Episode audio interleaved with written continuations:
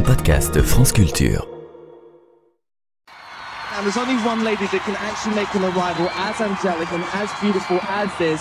Ladies and gentlemen, give it up for Taylor Swift.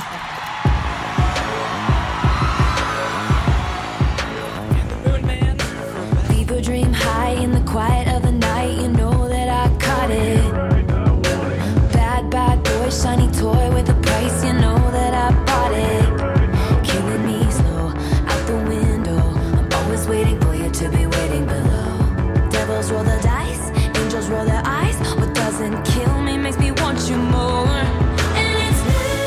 En 2006, une jeune chanteuse de country du Tennessee, yeux bleus, boucles blondes et guitare en bandoulière se faisait connaître grâce à un premier album intitulé Taylor Swift. 18 ans plus tard, elle est l'une des pop stars les plus puissantes au monde, à tel point que la Fed, la banque centrale américaine, a parlé d'un effet Taylor Swift sur l'économie. Personnalité de l'année 2023 selon le Time, récompensée quatre fois du prix du meilleur album aux Grammy Awards, elle a rejoint le club des milliardaires et cela uniquement grâce à ses chansons et son génie du marketing.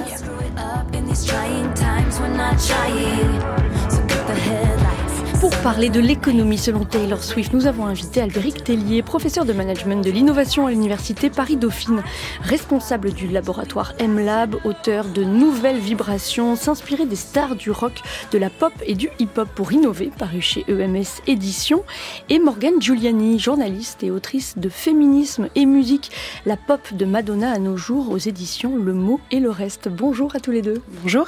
Bonjour. Merci beaucoup d'être avec nous. Alors ce dimanche, les Chiefs de Kansas City ont battu les 49ers de San Francisco lors du Super Bowl, la finale du championnat national de football américain. Un événement auquel Taylor Swift euh, s'est rendu et qui a été suivi par plus de 123 millions de téléspectateurs. Un record historique pour la télévision américaine et un signe de plus de l'effet Taylor Swift, Morgan Giuliani. Oui, complètement. Euh, je pense que c'est pas une coïncidence euh, le fait que ça a été la, la plus grosse soirée télévisée de l'histoire du Super Bowl, qui de base est, je crois, de toute façon, euh, l'événement télévisé le plus regardé de l'année aux États-Unis.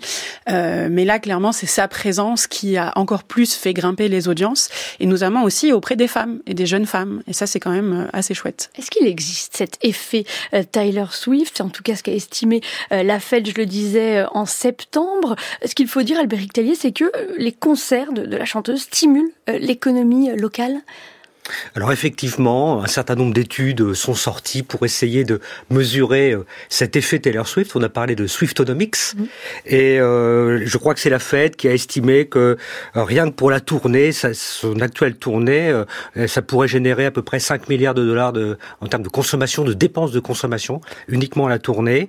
Euh, il y a un très fort effet sur l'attractivité des villes où elle passe. Alors sur sur la restauration, sur le- l'hôtellerie. Donc on peut effectivement euh, parler euh, d'un effet actuellement. Sans doute que cet effet euh, sur la croissance et sur les villes sera peut-être de court terme, mais au-delà, le cas, le cas Taylor Swift nous enseigne beaucoup sur les effets à plus long terme de cette industrie de la musique. The Eras Tour, c'est cette gigantesque tournée qui a effectivement commencé le 17 mars 2023 à Glendale, en Arizona, et qui se terminera le 8 décembre 2024 à Vancouver, au Canada. 21 mois sur les routes, euh, près de 150 concerts prévus. Cette tournée pourrait en effet être la plus lucrative de tous les temps, Morgan Giuliani. Oui, c'est même déjà le cas parce qu'elle a passé la barre du, milliard de dollars de recettes alors qu'on n'en est qu'à la moitié en fin de compte. Euh, c'est une tournée euh, qui est en train de dépasser, je pense, tout ce qu'on n'a jamais vu depuis qu'on voilà qu'on suit aussi l'économie euh, des, tournées. Mais en fait, ce qui est intéressant, je trouve aussi, je pense que Albéric me rejoindra peut-être là-dessus, c'est que ça rejoint ce retour en force aussi de l'économie des concerts depuis le Covid, où euh, il y a des études qui ont montré, par exemple, que euh, sur les 100 plus gros, euh, les 100 plus grosses tournées de 2023, elles ont amassé 7,5 milliards de dollars de bénéfices, ce qui est quand même énorme, et ce qui est visiblement une hausse de 53% par rapport à 2019, donc la dernière année pré-Covid. Et donc je pense que ça, ça s'inscrit là-dessus. Et puis les concerts sont devenus quand même la principale source de revenus des artistes aussi. Donc il y a- quelque chose de significatif qui est en train de se passer là. Oui, depuis le début de sa carrière, c'est véritablement grâce à ces concerts que Taylor Swift gagne le plus d'argent, Albéric Tellier? Euh, absolument. Alors, euh, sa tournée, euh, le Speak Now World Tour de 2011-2012, affichait déjà des, des, chiffres assez impressionnants. On est, il y a plus de 10 ans, 111, 111 dates, je crois, sur, sur, essentiellement sur le continent américain, mais un petit peu également en, en, Asie, en Australie et, et, et en Europe. Et, et donc 12 ans plus tard, voilà, elle, elle bat à, à, nouveau les records. C'est vrai que l'industrie musicale a complètement transformé son, son, son modèle d'affaires. Aujourd'hui, beaucoup d'artistes font, font des disques et enregistrent de la musique pour gagner de l'argent en tournée. Et ça, ça, je crois que Taylor Swift le montre à merveille. Il faut dire que les places sont très chères. On n'est pas habitué à ces tarifs-là en Europe, Morgan Giuliani. Non, euh, il y a une grosse différence, par exemple, entre la tournée états-unienne euh, qui est organisée par Ticketmaster, qui a mis en place la loi de l'offre et de la demande. C'est-à-dire que plus il y a de la demande, plus les prix augmentent. Du coup, aux États-Unis notamment, on s'est retrouvé avec des billets qui partaient à plusieurs milliers de dollars, ce qui est juste du, du jamais vu et ce qui est assez délirant. Euh, ce qui pose question aussi sur l'accessibilité de la musique, qui euh, n'est pas censé non plus être un loisir de luxe. Euh, et en Europe, pour le coup, euh, on n'a pas cette, euh, cette logique de l'offre et de la demande. Les prix sont beaucoup plus encadrés. mais par exemple, je trouve quelque chose d'assez assez significatif en, en Europe, les packs VIP qui ont été imaginés pour cette tournée. Donc, c'était des packs à plusieurs centaines d'euros avec une place à laquelle vous aviez accès rapidement et également du merchandising. Ces packs VIP ne se sont pas vraiment vendus en Europe, euh, alors qu'aux États-Unis, ils partaient sans problème, euh, au point qu'en Europe, ils ont dû parfois un peu en secret les repasser en place normale euh, sans rien dire. Donc, ce qui montre aussi la différence de mentalité, je trouve, entre le public européen et le public américain, qui est vraiment prêt à mettre des milliers de dollars, voire parfois même à s'endetter pour aller voir son artiste préféré. Vous avez évoqué l'impact sur l'hôtellerie, sur la restauration. Il y a aussi un impact de tel Taylor Swift euh, sur l'industrie du cinéma, puisque le documentaire consacré à, ses concerts est sorti euh, en salle aux États-Unis en, octobre. Il a coûté entre 10 et 20 millions de dollars. Et est-ce qu'il a permis, Albéric Tellier, de redonner des couleurs à, l'industrie cinématographique euh, outre-Atlantique, dont on sait qu'elle a beaucoup souffert à la fois de la pandémie, mais aussi de la grève prolongée des acteurs et scénaristes à Hollywood? Alors sans doute, alors on assiste depuis quelques années à une convergence entre toutes ces industries euh, euh, du multimédia avec euh, l'avènement du streaming, on y reviendra, mais également euh, le, les plateformes comme Netflix, etc. Et, et, et, une artiste comme Taylor Swift montre bien les, les, liens forts qui peuvent exister. Il serait pas étonnant que dans quelques mois, on ait une série un petit peu sur la vie de Taylor Swift, un petit peu sur le modèle de d'Orelsan qu'on a connu en, en, France. Il serait peut-être pas étonnant et qu'un jour Taylor Swift se tourne vers une carrière cinématographique. pourquoi pas? Donc oui, là, là aussi, je, je pense que euh, à, elle seule, elle, elle bouscule beaucoup d'acteurs depuis pas mal d'années. Euh, pour rebondir sur ce que disait Morgan, je pense qu'elle va obliger les organisateurs de, de billetterie à, à, revoir un petit peu le, le, leur formule pour, pour éviter les, les afflux massifs qui, proposent, qui provoque souvent des bugs. Euh, mais oui, euh, elle a, elle a sans doute un effet euh, sur euh, toutes ces industries du divertissement et notamment le cinéma. Oui. Sachant que ce documentaire est assez emblématique de son rapport aux majors et aux industries très influentes, puisque elle a produit son film sans passer par Hollywood et elle a extrêmement bien négocié avec AMC, la chaîne de salles de cinéma qui diffuse ce documentaire, Morgan Giuliani. Oui, justement, elle a, elle a négocié directement avec AMC, euh, ce qui a été vu comme un, un coup de poker incroyable et qui montre à nouveau que pour elle, avoir le plus possible la main mise sur son business, c'est quelque chose de primordial. Et euh, c'est quelque chose qui lui est vraiment apparu au fur et à mesure de sa carrière. Et, euh, et puis, bah, ça marche parce que, euh, par exemple, voilà, ce, ce, ce film-concert est devenu euh, le film musical euh, le plus, euh, comment dire, le plus, le, enfin, avec le plus de succès dans l'histoire du cinéma, avec je sais plus combien de millions de chiffres d'affaires réalisés, enfin, dès le premier week-end. donc voilà, c'est quelqu'un qui a un vrai flair pour le business et qui obtient des résultats incroyables à chaque fois derrière, que ce soit en concert ou au cinéma. Taylor Swift m'a aidé à traverser tellement de choses. Je ne suis pas simplement fan de sa musique, mais aussi du fait que c'est une personne géniale et authentique. Quand j'ai vu son concert cette année, j'étais surexcitée. Tout d'un coup, les lumières se sont allumées, elle est apparue et c'était presque comme un ange qui sortait du sol. J'ai démissionné quand elle a annoncé sa tournée, The Eras Tour. Je me reconnais tellement dans ses chansons. Parfois, je me demande, est-ce qu'elle connaît ma vie? J'ai déjà vu cinq concerts aux États-Unis jusqu'ici, mais ce n'était pas assez pour moi. J'ai prévu d'aller dans quatre autres pays, huit autres villes, pour peut-être encore 15 concerts. Taylor Swift is my mother. Um, Taylor Swift est ma mère et j'aime toute sa musique depuis que je suis enfant. Je trouve que Folklore est son meilleur album et je vais m'en refaire un tatouage.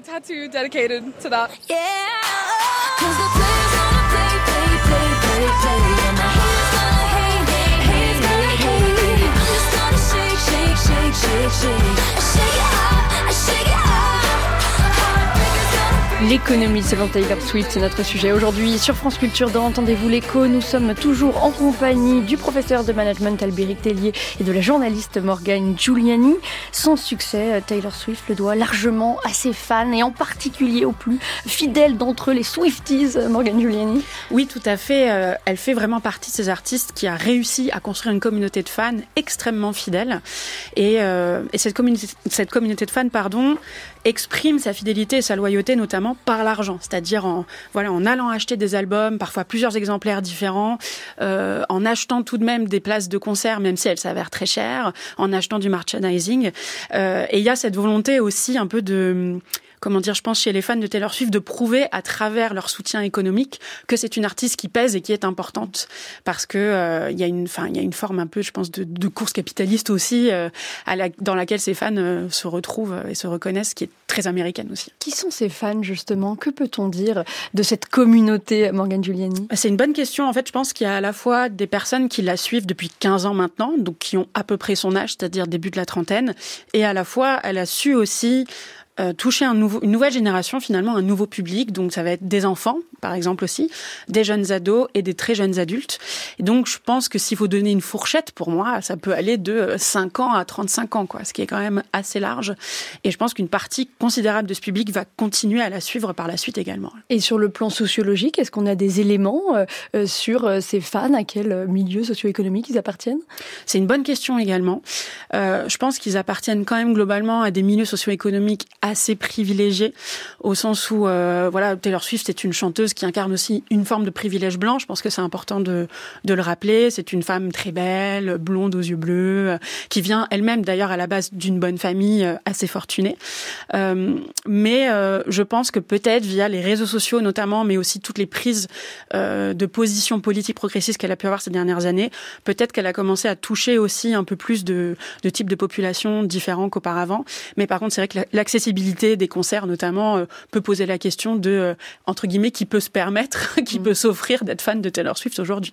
Alors comment Taylor Swift est-elle devenue euh, cette artiste parmi les plus puissantes au monde? Revenons quelques instants sur son parcours. Elle est née le 13 décembre 1989 à Reading en Pennsylvanie. Elle a passé son adolescence à Nashville dans le Tennessee et elle est devenue très tôt une star de la musique country, Morgan Giuliani.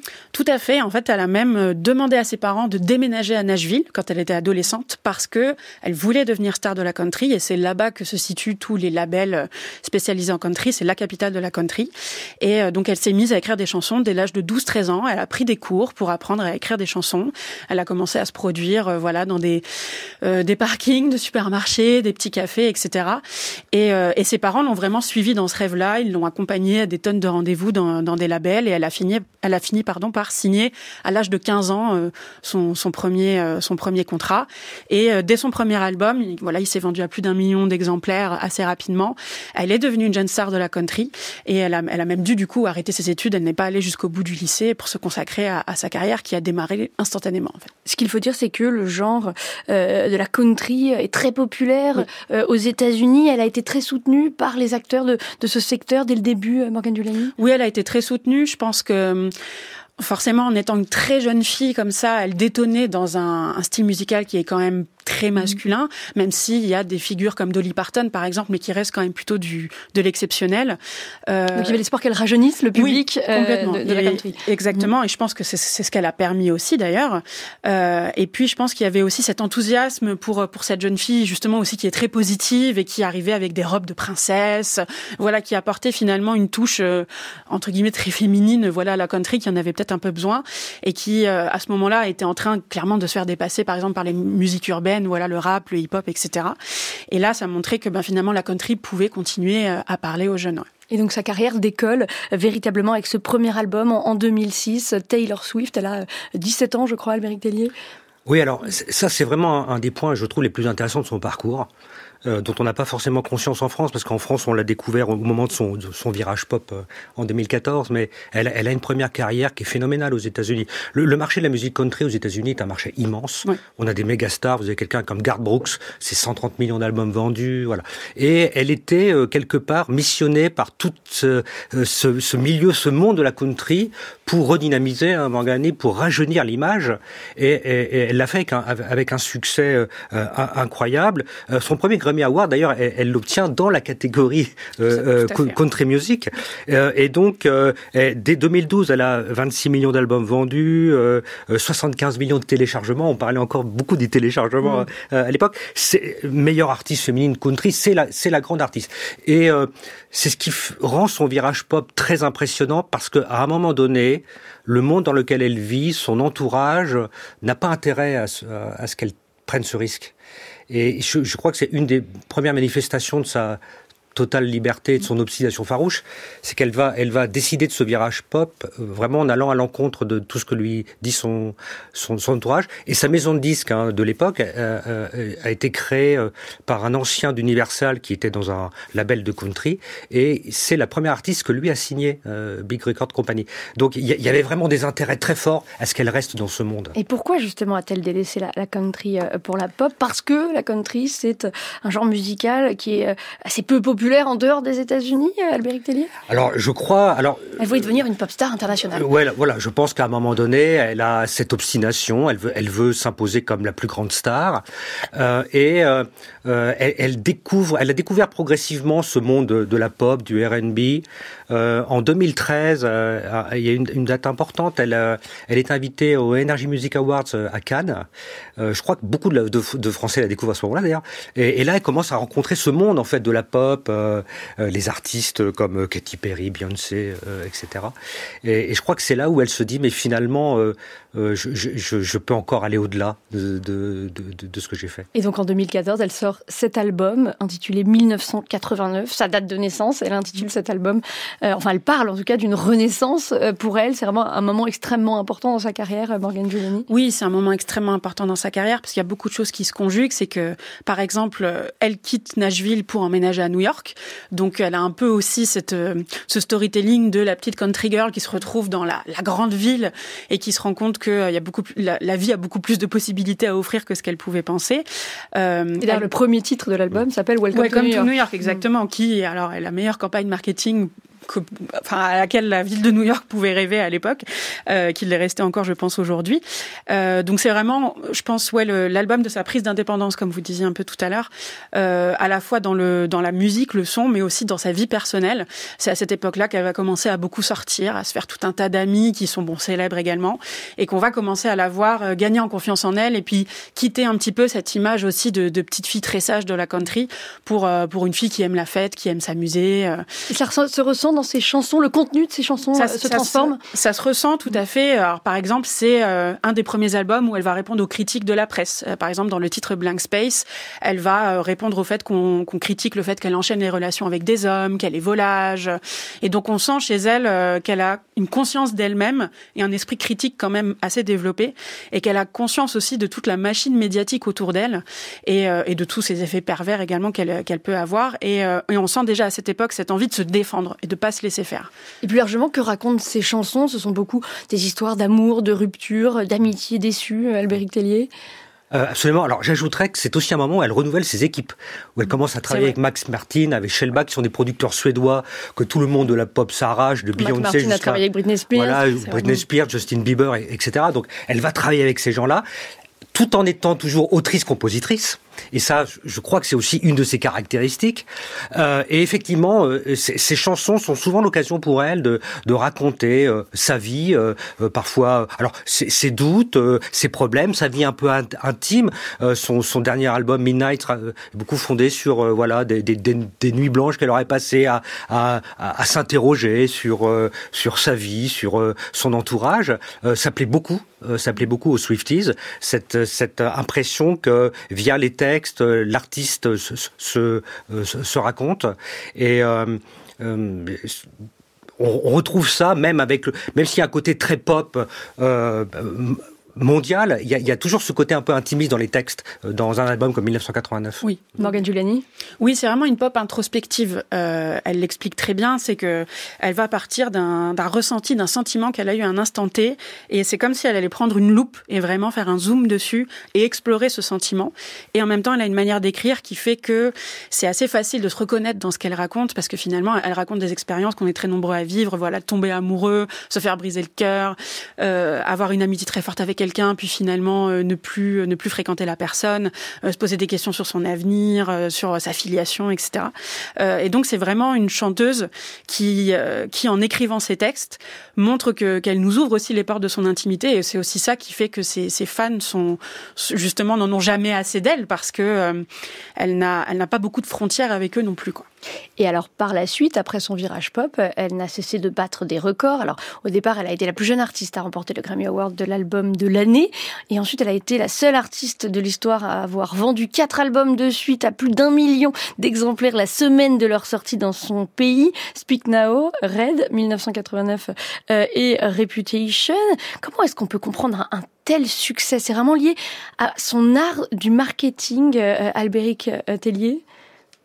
Alors, il y a sans doute euh, une des compétences pointues en marketing.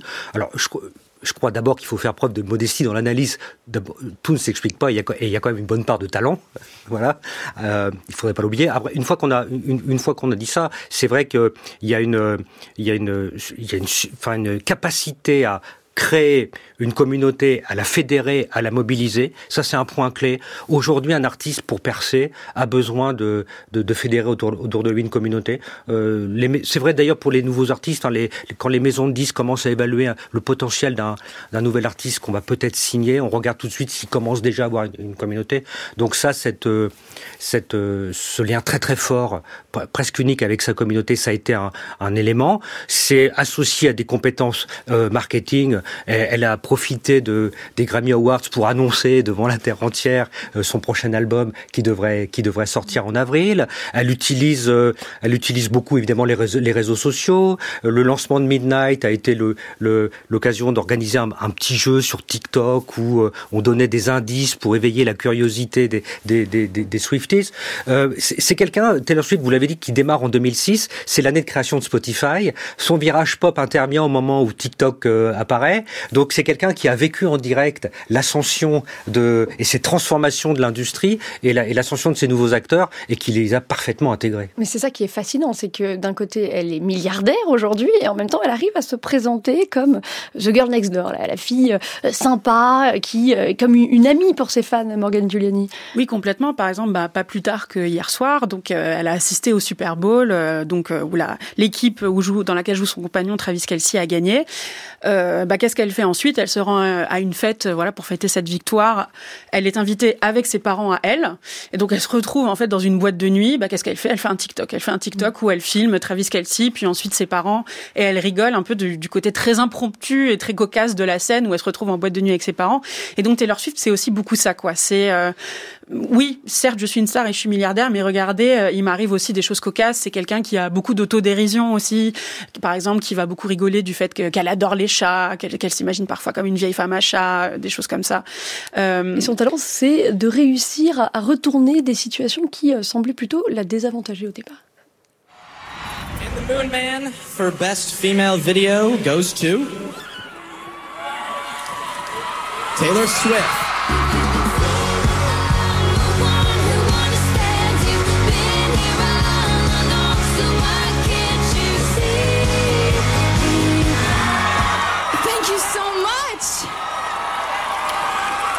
Dreamed about what it would be like to maybe win one of these someday, but I never actually thought that would happen. Uh, I sing country music, so thank you so much for giving me a chance to win a VMA award. I... Yo, Taylor, I, I'm really happy for you. I'm gonna let you finish. But Beyonce had one of the best videos of all time. One of the best videos of all time. Morgan Giuliani, est-ce que vous pouvez nous raconter ce qui s'est passé ce jour-là lors des MTV Video Music Awards en 2009 alors c'est vraiment un soir de bascule dans la carrière de Taylor Swift. Ce soir-là, elle reçoit un prix pour le meilleur clip de l'année. Euh, pour un de, ses, un, de ses, un de ses clips de country. Et c'est la première artiste country d'ailleurs à recevoir ce prix-là, ce qui est assez significatif parce que on parle vraiment d'MTV, euh, voilà, qui est une chaîne très grand public, qui va plutôt passer des clips de pop et, et de rap. Donc elle est très émue d'être là. Elle a à peine 19 ans. Euh, bon, à ce moment-là, elle a déjà vendu plusieurs millions d'albums. Hein. Je, le rappelle parce qu'on a tendance à l'oublier. Et qu'est-ce qui se passe? Le rappeur Kanye West monte sur scène, lui voilà, lui prend le micro des mains et lui dit euh, félicitations, je vais te laisser terminer, mais par contre moi j'estime que c'est Beyoncé qui aurait dû gagner avec le clip de Single Ladies. Et donc là ça, jette un froid sur l'assemblée, le public commence à huer, euh, Taylor Swift ne sait pas du tout comment réagir et juste elle, quitte la scène. Et c'est quelque chose euh, qu'elle va vivre comme un gros traumatisme et c'est quelque chose qui va vraiment faire la, une des médias pendant plusieurs jours. Même à l'époque, Barack Obama va même réagir en, disant de Kanye West que c'est un idiot et qu'il n'aurait jamais dû faire ça. Et c'est un épisode qui, qui va marquer sa carrière et qui a eu des conséquences euh, encore jusqu'à jusqu'à récemment. Oui, parce qu'il y a eu plusieurs euh, déboires justement avec Kanye West. Euh, ensuite, euh, il l'a insulté dans une de ses chansons. Mais ce qui est intéressant, c'est que on a le sentiment que toutes ces difficultés ont finalement renforcé ses liens avec ses fans. Morgan Giuliani, comment est-ce qu'elle a réussi à faire ça? Je pense qu'elle réussit à faire ça, notamment grâce à son album Reputation, qui sort en 2017. À ce moment-là, ça fait un an qu'on n'a pas trop entendu parler de Taylor Swift. Elle a disparu parce que justement, ses disputes avec Kanye West avaient pris des dimensions énormissimes. Euh, oui, elle, elle a, a vraiment vécu une campagne de cyberharcèlement. Oui, elle a vécu une campagne de cyberharcèlement mmh. qui d'ailleurs a poussé Instagram à mettre en place des nouvelles mesures de modération des commentaires euh, où à l'époque c'était pas encore possible de bloquer des commentaires utilisant certains mots ou certains emojis. Là, c'était tellement énorme qu'ils ont été obligés de le mettre en place à la va-vite. Donc elle revient avec cet album, un album qui marche très bien d'ailleurs, c'est-à-dire que beaucoup de gens l'a pensé terminé et se disaient bah c'est bon, son album 1989, c'était le summum de sa carrière, elle ne fera jamais mieux après. Et finalement là, elle se retrouve à faire aussi sa première tournée des stades, qui affiche complet aux États-Unis, euh, dans quelques villes européennes, en Australie. Et, euh, et ses fans, en fait, depuis cette époque-là, notamment depuis ce clash avec euh, Kanye West en 2009, qui a repris, euh, voilà, qui a pris encore d'autres dimensions en 2016, n'ont eu de cesse de vouloir défendre la légitimité de Taylor Swift et aussi d'une certaine manière de défendre son honneur, euh, parce que voilà, en 2016, il l'a, il l'a traité d'un vilain mot que je ne vais pas citer à la radio dans une chanson, euh, et ça a pris des proportions euh, absolument dingues. Et, et ses fans, pour le coup, là, se sont vraiment réveillés et l'ont défendu. Je pense aussi que voilà, réseaux sociaux sont beaucoup plus développés aujourd'hui. Euh, et ça rejoint un peu ce que je disais auparavant sur le fait de euh, que la fidélité de ses fans passe aussi par euh, tout ce qu'ils vont dépenser en argent pour elle, parce qu'ils veulent justement qu'elle batte des records de vente, d'albums, de places de concert, etc. De vinyle aussi. De vinyle, mmh. bien sûr. Ouais, elle fait partie de ces artistes qui a, qui a vraiment ressuscité le marché des vinyles ces dernières années. Et ils veulent dépenser cet argent-là aussi pour continuer à montrer que vous avez eu tort de douter d'elle et vous avez eu tort de penser que ce n'était qu'un qu phénomène passager. Communauté de fans extrêmement forte et en même temps, euh, il y a tout de même des critiques qui commencent à, émerger euh, autour. Alors on a parlé hein, du prix de, de, ces places de concert, mais aussi euh, autour de, de, son empreinte écologique, Albéric Tellier. Alors effectivement, euh, c'est un petit peu le, le, le, le revers de, de, de, la médaille. Euh, la, la, la, de toute façon, la carrière de Taylor Swift est ponctuée de, de, combats en fait. Hein, et c'est vrai que l'épisode Kenny West est, est, un de ceux qui l'ont sans doute forgé. Euh, Au-delà au du seul cas de Taylor Swift, l'industrie musicale est, est, est, confrontée, et notamment le poids pris par la scène, est confrontée à des enjeux nouveaux en termes, des enjeux environnementaux nouveaux, parce qu'on sait bien que euh, le bilan, bilan carbone, le bilan écologique euh, pose problème dans, bah, à l'industrie musicale, pour, pose problème aux tourneurs, euh, les festivals notamment euh, sont de plus en plus pointés du doigt, et donc effectivement c'est ces concerts géants. Parce que là, elle était au Japon la semaine dernière, voilà, ensuite elle est passée par les voilà, États-Unis, elle repart en Australie la semaine prochaine. Bien entendu, avec euh, avec euh, donc des transports évidemment qui se font beaucoup par avion, des équipes euh, techniques incroyablement nombreuses, et, et quelques artistes commencent d'ailleurs à s'interroger, à prendre oui. position euh, sur pour essayer de, de, de limiter le, le, bilan de toutes ces opérations. Donc c'est pas un cas unique, mais effectivement euh, son, son, succès planétaire euh, va l'amener à, à, devoir euh, affronter comme ça de nouvelles questions. Oui. Morgan Giuliani? Oui, il me semble notamment que par exemple le groupe anglais Coldplay, Coldplay pardon, ou la chanteuse néo-zélandaise Lord se posent des questions sur l'impact environnemental de leur tournée. Et c'est vrai que c'est un, un vrai casse-tête éthique parce que d'un côté il faut que les artistes tournent pour pouvoir gagner de l'argent parce que on gagne quasiment rien, vraiment pas grand-chose avec le streaming, et euh, il y a quand même très peu de ventes d'albums par rapport auparavant. Et en même temps, par exemple, dans le cas de Taylor Swift, il y a aussi des enjeux de sécurité. C'est quelqu'un qui est victime de beaucoup de stalkers qui la suivent. Il y a déjà eu des menaces de mort envers, envers elle, donc c'est très difficile de l'imaginer pouvoir prendre des vols commerciaux, par exemple. Mais c'est vrai que, bien sûr, euh, des questions se posent sur le rythme de vie, mais des méga célébrités de manière générale. Il n'y a pas que Taylor Swift, mais il s'avère que, comme souvent, elle cristallise des réactions très fortes. On a tendance à un peu en faire, euh, comment dire, euh, la tête de turc sur des sujets de ce type-là. Mais là, il y a, y, a un, y a, un classement qui est sorti des 30 célébrités euh, dont les jets privés polluent le plus, et elle ne fait pas partie des 30 premiers. Donc, c'est pas la pire non plus sur ce sujet. On a évoqué sa chanson Welcome to New York. On en écoute un extrait.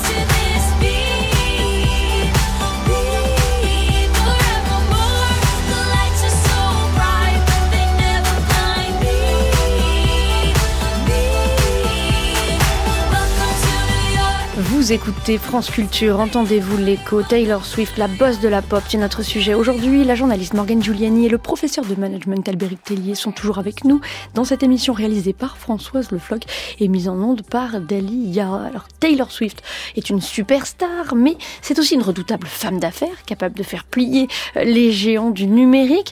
Elle se revendique d'un féminisme qu'on peut qualifier de néolibéral, Morgane Giuliani? Oui, complètement. Euh, parce que pour Taylor Swift, un de ces gens, enfin un des enjeux du féminisme à son sens, ça passe par le fait de gagner de l'argent, de savoir négocier, de pas se laisser faire et de réclamer son dû. C'est notamment pour ça qu'elle a décidé de réenregistrer ses six premiers albums parce qu'elle ne détient pas les droits sur les masters de ses albums. Euh, elle affirme d'ailleurs qu'on ne lui a pas laissé l'occasion de les racheter, etc. Euh, et donc pour elle, oui, ça passe par ça. Ça passe par gagner de l'argent, ce qui est aussi à nouveau une mentalité très américaine. Oui, c'est un féminisme qui est incarné par Sheryl Sandberg, l'ancienne directrice des opérations de Facebook, dans le livre En avant toutes les femmes, le travail et le pouvoir en, 2013 avait marqué les esprits. Et elle se revendique féministe depuis 2014. Hein. Auparavant, elle ne se positionnait pas ainsi, Morgane Giuliani? Oui, exactement. Et c'est aussi en ça que l'album 1989 est un, énorme tournant dans sa carrière. C'est aussi à cette époque-là qu'elle commence à se dire féministe en interview. Elle, elle explique que euh, bah, on l'a pas élevée avec ces valeurs-là, que pour elle, se dire féministe, ça voulait dire détester les hommes. Et voilà, il y avait un, une connotation très négative, ce qui est le reflet en fait du post-féminisme qu'on a connu dans les années 80, 90 et 2000. Euh, et puis finalement, elle se réapproprie ce mot-là parce qu'elle voit Beyoncé le faire euh, d'abord avant elle, je pense. Et également, par exemple, elle va citer euh, l'exemple de l'actrice Emma Watson, qui est connue pour la saga Harry Potter et qui aussi dans ces eaux-là euh, s'investit notamment auprès de l'ONU pour défendre les droits des femmes, l'égalité femmes-hommes.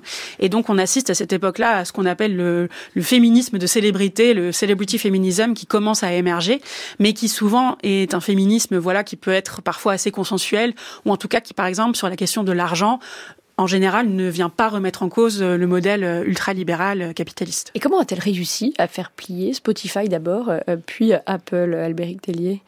Alors effectivement, c'est 2014, effectivement, où, où c'est son premier combat contre Spotify. Alors en 2014, euh, selon le magazine, Forbes, sa fortune était déjà 300 millions de dollars. Déjà. Donc elle était déjà dans une situation confortable. Et c'est vrai qu'elle démarre en 2014 son premier combat euh, contre les acteurs de l'industrie, c'est Spotify. Elle décide de retirer l'intégralité de son catalogue, en fait. Euh, et à l'époque, en fait, on, estimait que Spotify avait à peu près 40 millions de d'abonnés. et sur ces 40 millions, il y a 19 millions de personnes qui avaient au moins un titre de Taylor Swift dans leur playlist. Donc elle avait, elle avait un impact sur énormément euh, de, de gens. Voilà, donc un pouvoir de négociation très fort. Et donc elle a, elle a, elle a mené ce combat contre, contre Spotify. Elle y reviendra euh, en, en, en 2017.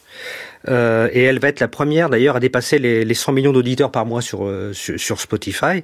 Euh, c'est vrai qu'aujourd'hui, le streaming pose beaucoup de problèmes de répartition de la richesse créée, mais des méga stars comme Taylor Swift gagnent quand même beaucoup d'argent avec le streaming.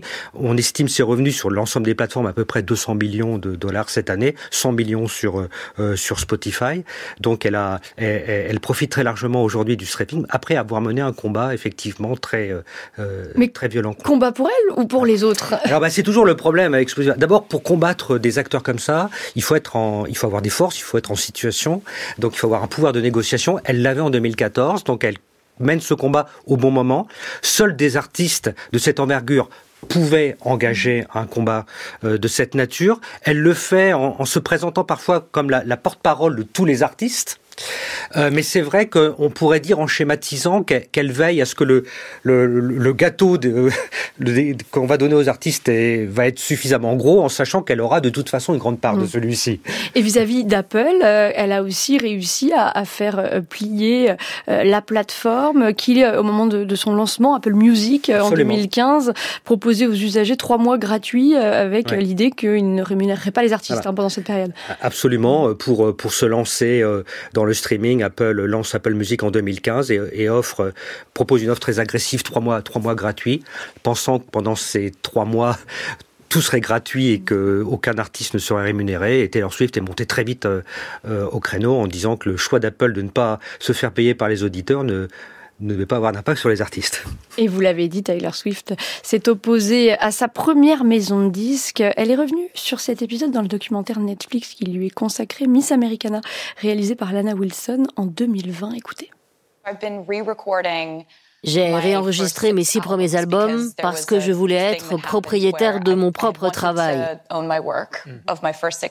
Quand j'ai changé de label, les ventes de mes premiers albums ne me revenaient pas. Um, Donc je me suis dit que si je les avais faits une première fois, je pouvais les refaire une deuxième.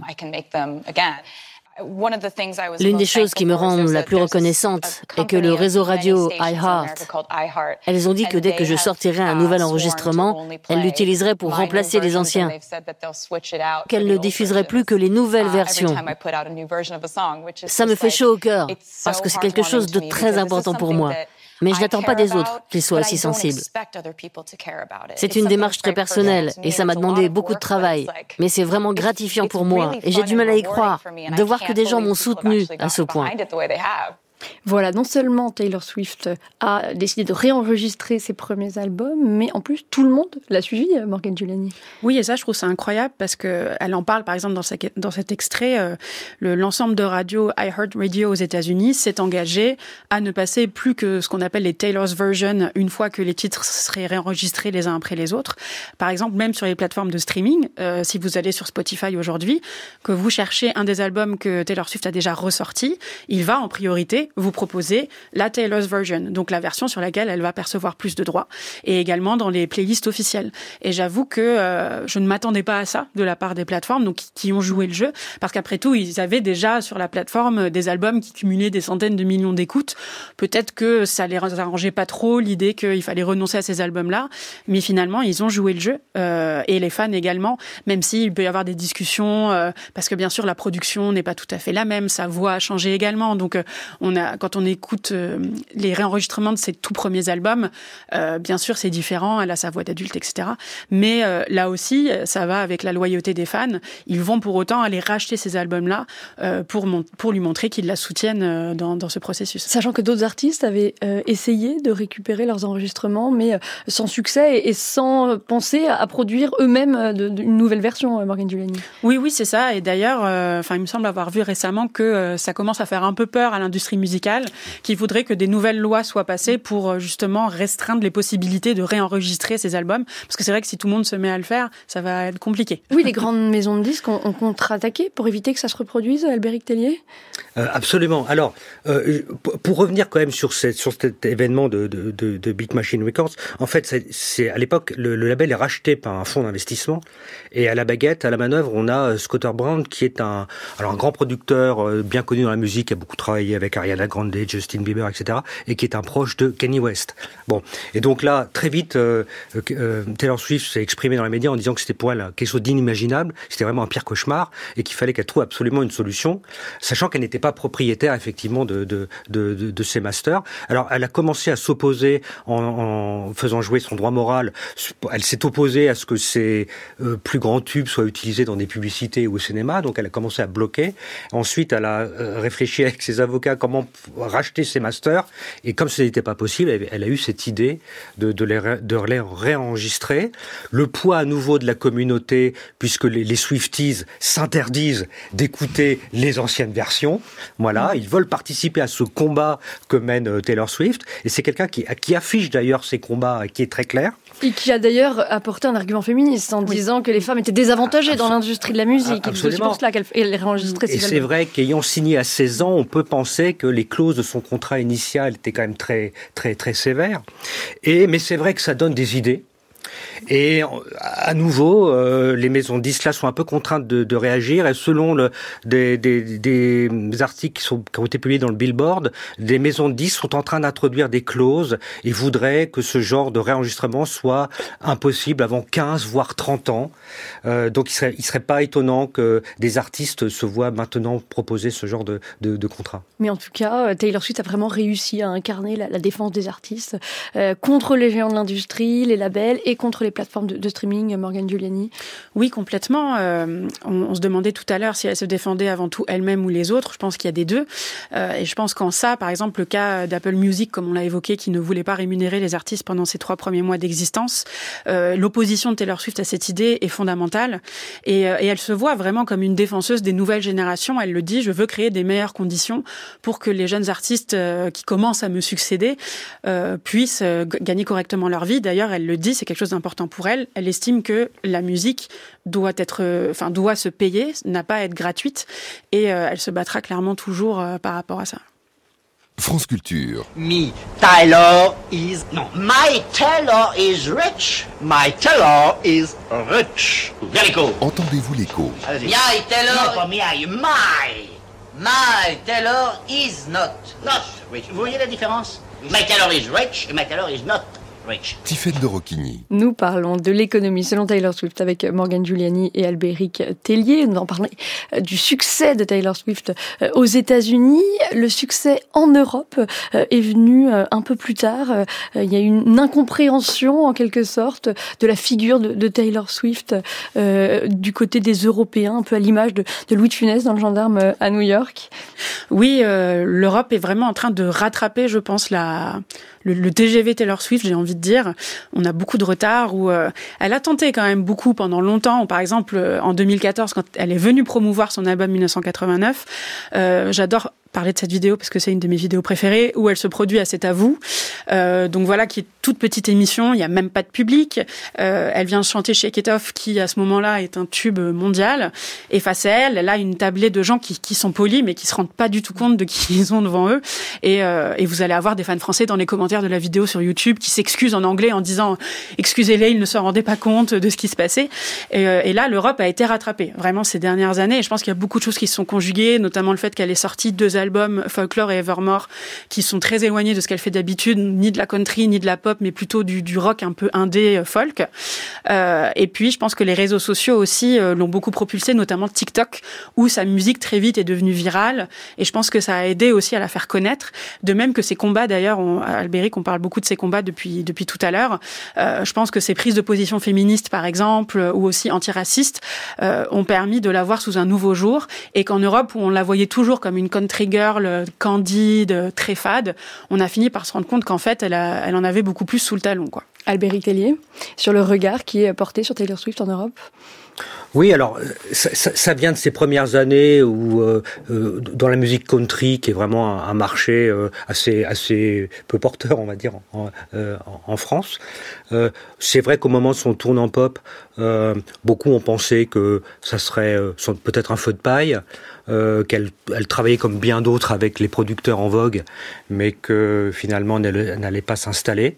Euh, après, c'est vrai qu'il y a une obstination farouche de réussir euh, partout euh, dans le monde, associée à une protection totale de ses, intérêts, mais et en même temps une très grande liberté en fait euh, artistique.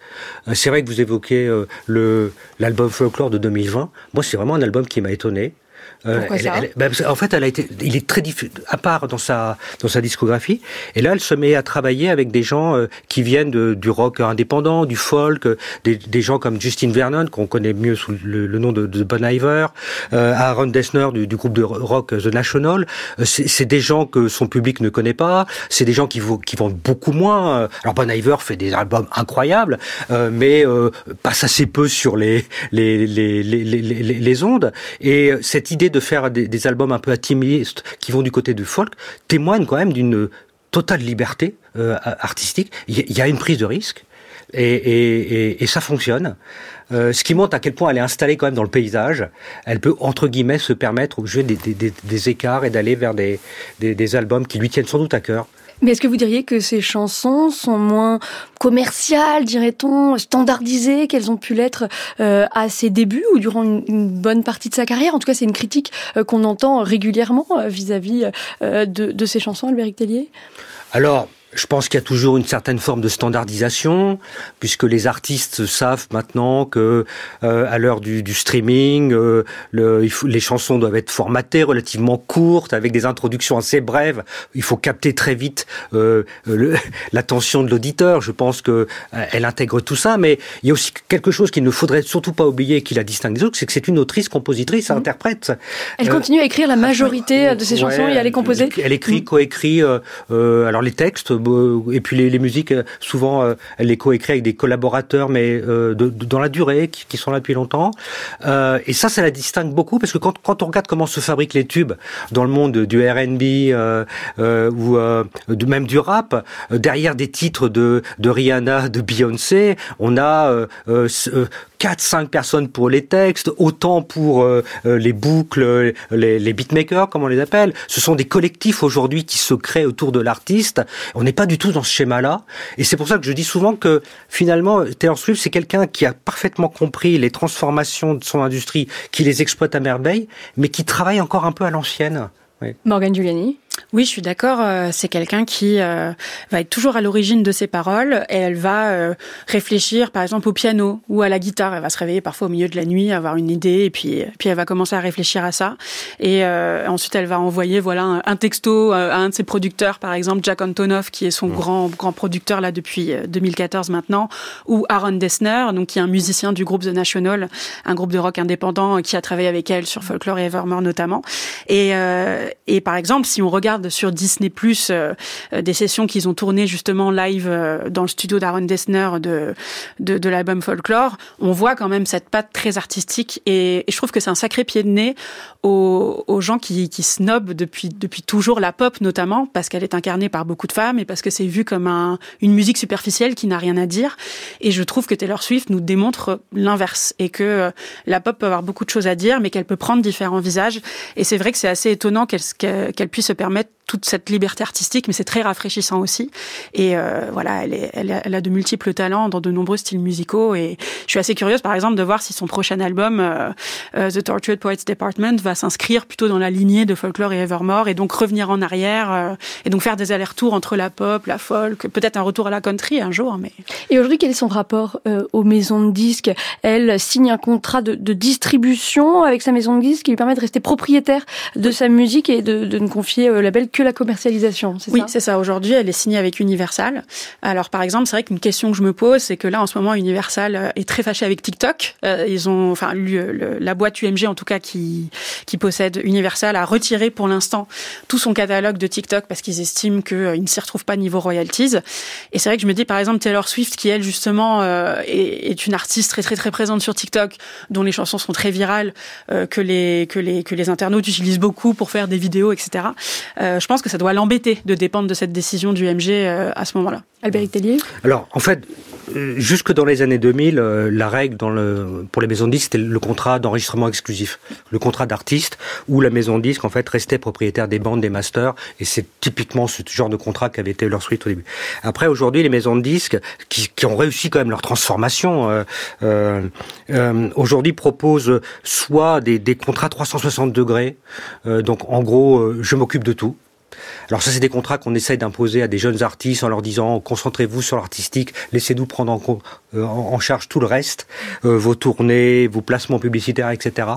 Et puis pour des, des, artistes de la, de trempe de Taylor Swift, ces contrats-là sont absolument inenvisageables. Et là, on est plutôt sur des contrats de distribution avec euh, effectivement un artiste qui reste propriétaire de, de son œuvre, de, de, de, ses masters, et un, label qui se ressente lui sur la fabrication et, et, la, et et euh, le respect des droits, euh, etc. Mm. On, est, on est clairement avec ce type de contrat avec euh, Taylor Swift, mais vous l'avez dit, elle est, elle est signée de, chez Republic Records, qui est un label qui est dans la galaxie un petit peu d'Universal, en fait. Nous avons évoqué l'effet de Taylor Swift sur la croissance américaine. L'influence de la pop star est considérable sur l'économie, mais aussi sur la politique. Ainsi, lors des élections de mi-mandat de 2018, elle a soutenu les candidats démocrates du Tennessee face à une candidate républicaine extrêmement conservatrice, et cela contre l'avis de sa famille. Écoutez. Pendant 12 ans, on ne s'est pas mêlé de politique ou de religion. Mais là, c'est chez nous. Imagine si on venait te dire, on a une idée qui diviserait par deux le public de ta prochaine tournée. Taylor Swift se bat contre Trump. Je me fiche qu'ils écrivent ça. J'aurais dû le dire il y a deux ans, mais c'est trop tard. Je dois être du bon côté de l'histoire. Et s'il ne gagne pas, au moins j'aurais essayé. C'est important. Elle vote contre un salaire équitable pour les femmes. Elle vote contre la réautorisation du Violence Against Women Act qui nous protège de la maltraitance et du harcèlement.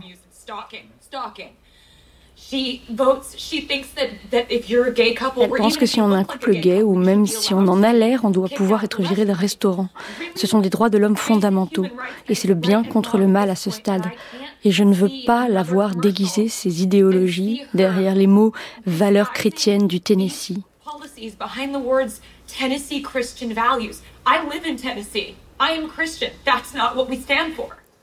Voilà, donc c'était euh, Taylor Swift en, 2018. Ça a été euh, un moment de virage dans sa carrière. C'est la première fois où elle a assumé publiquement euh, une opinion politique, Morgan Giuliani. Oui, je pense que c'est le deuxième gros virage de sa carrière. C'est quand en 2018, elle décide de, de, supporter des candidats démocrates dans l'État du Tennessee.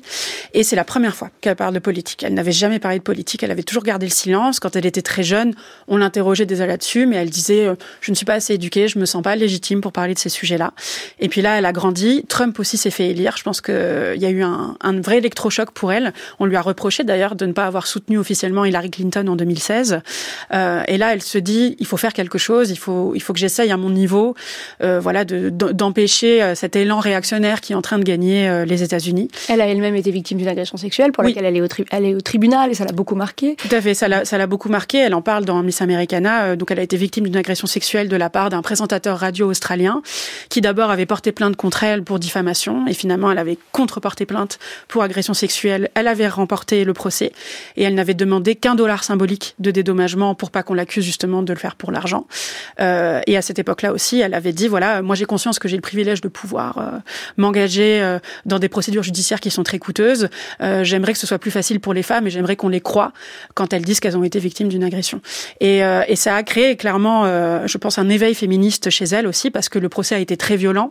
Euh, le procès était à l'image de la culture du viol, c'est-à-dire qu'on a essayé de la blâmer elle, de la traiter de menteuse, et elle a tenu tête, elle a été euh, très ferme au tribunal, ce qui a beaucoup surpris les journalistes, parce que justement, on, la voit toujours comme une fille très polie, très rangée, et là, elle ne s'est pas laissée faire. Elle a continué à dire, voilà, il m'a mis une main aux fesses, et je, vous pourrez me poser la question mille fois, je vous répondrai la même chose. Et, et donc, quand Trump se fait élire finalement, et qu'il y a l'enjeu des élections de mi-mandat, elle se dit il faut que je fasse ma part. Et maintenant j'ai trop de j'ai trop de portée, j'ai trop d'influence pour pour rester silencieuse. Alors même que c'est un risque, c'était un risque conséquent euh, pour elle puisqu'elle est euh, soutenue, écoutée, aimée par toute une partie de, de l'Amérique qui est susceptible de, de voter pour Trump, Albéric Tellier. Alors c'est vrai qu'il y a une certaine forme de risque. Mais alors chez, chez, Taylor Swift, il y a quand même voilà une liberté euh, de pensée, d'action euh, qui s'exprime dans sa musique, on l'a dit, mais qui s'exprime aujourd'hui par ses par ses prises de position. Et je pense que cette sincérité, cette authenticité, euh, sa, sa, communauté la, la, valorise beaucoup et, et, et l'apprécie beaucoup. Donc oui, il y a un risque, mais d'un autre côté, ça inquiète aussi beaucoup les les équipes de Trump, mmh. hein, puisqu'on dit qu'une task force a été créée chez les républicains pour développer une stratégie au cas où euh, Taylor Swift euh, prendrait euh, position de manière très très explicite et, et engagerait s'engagerait dans, dans dans la campagne. Et justement, est-ce que Taylor Swift peut faire selon vous basculer l'élection présidentielle en faveur des démocrates, Morgan Giuliani? Bah, C'est une bonne question. Par exemple, quand on repense à 2016, donc Clinton versus Trump, tout le monde se disait c'est forcément Clinton qui va gagner et elle avait une armée de stars derrière elle. On avait l'impression qu'il y avait un consensus on se disait, de toute façon, c'est impossible, Trump, c'est un clown. finalement, c'est Trump qui a été élu. Donc, d'un côté, c'est un peu compliqué parce que je pense que c'est les, artistes ressentent cette pression à s'engager justement et à lutter contre cette vague réactionnaire. Et en même temps, est-ce que ce sera suffisant? Euh, Je pense qu'il y a aussi euh, le, système électoral américain en soi euh, qui, enfin, on le sait qu'il y a beaucoup de défauts. On sait que Clinton avait obtenu un million de voix de plus en soi que Trump. Pour autant, il avait plus de super électeurs, donc il a pu être élu. Mais par contre, je pense que ce que Taylor Swift peut faire, c'est vraiment mobiliser les jeunes électeurs, euh, ce qui est un gros sujet parce qu'il y a beaucoup d'abstention parmi les jeunes électeurs qui peuvent quand même plutôt avoir tendance à être démocrates. Euh, et on l'a déjà vu d'ailleurs quand elle appelle à s'inscrire sur liste électorale, dans les jours qui suivent, il y a vraiment un boom d'inscription. Donc euh, il faut espérer qu'elle s'engage et je pense que ce sera le cas, notamment si on se retrouve de nouveau avec Trump en face. On arrive à la fin de cette discussion. Pour conclure, que symbolise, selon vous, Albéric Tellier, la réussite d'une artiste entrepreneuse comme Taylor Swift?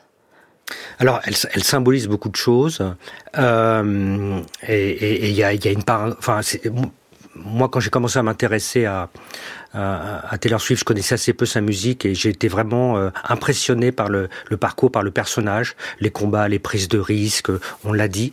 Euh, elle symbolise aussi, moi, je crois, les, transformations de l'industrie musicale. On, va quand même vers une industrie euh, extrêmement euh, déséquilibrée entre des, des méga stars euh, et qui, qui, gagnent des sommes astronomiques, et puis euh, et puis des, des, des, situations extrêmement difficiles pour les, les, les jeunes artistes. Une étude de, de l'UNESCO publiée en 2021, je crois, montrait qu'aux États-Unis, moins de 1% des, des artistes gagnaient plus de 10 000 dollars avec le streaming. Mm. Euh, rien que pour Spotify, on a à 100 millions. Donc, vous voyez. Et donc, il y a besoin d'artistes qui euh, prennent position et en tout cas qui entrent dans ce rapport de force avec les grandes qui entrent dans ce rapport de force, mais aussi on, on, a aussi un marché qui est de plus en plus concentré. Euh, 99% des écoutes sur Spotify, c'est 10% des artistes. Hein. Donc, quand on fait partie des 10% avec Taylor Swift, on gagne des, des sommes incroyables. Quand on est un jeune artiste qui veut percer, c'est beaucoup plus difficile. Un mot de conclusion, Morgane Giuliani? Euh, Je suis d'accord avec Albéric sur le fait qu'il y a des tensions très contradictoires en fait dans l'industrie musicale aujourd'hui. Par exemple, pour revenir sur le streaming, euh, il y a une, enfin, je crois que c'est Billboard qui a sorti ce chiffre où effectivement elle a pu gagner 100 millions de dollars en 2023, mais en réalisant 26 milliards de streaming. Donc il y a quand même un gros décalage et on peut se poser la question. Euh, après, par exemple, c'est vrai que dans le cas de Taylor Swift, elle a à cœur aussi de mettre en avant des toutes jeunes artistes. On le voit chez les artistes qu'elle invite en première partie de sa tournée. Euh, je pense que ça reste, ça, ça va rester une force euh, de frappe extrêmement puissante dans l'industrie musicale euh, et que c'est pas prêt de s'arrêter. Et pourtant, à 34 ans, on aurait pu, il y a quelques années, se dire que là, elle est déjà grabataire. D'ailleurs, mmh. elle ne pensait pas qu'elle allait pouvoir continuer à faire carrière après 30 ans. Et finalement, à nouveau, elle défie toutes les attentes. Euh, et elle est bien partie pour continuer encore sur cette lancée. Merci beaucoup euh, Morgane Giuliani et Albéric Tellier de nous avoir ainsi fait entrer dans l'univers économique euh, de Taylor Swift. Un grand merci également à toute l'équipe d'Entendez-vous l'écho, Léa Sabourin, Diane Devancé, Anouk Milio, Laurence Genepin, Tina Young et Léopold Thiévin.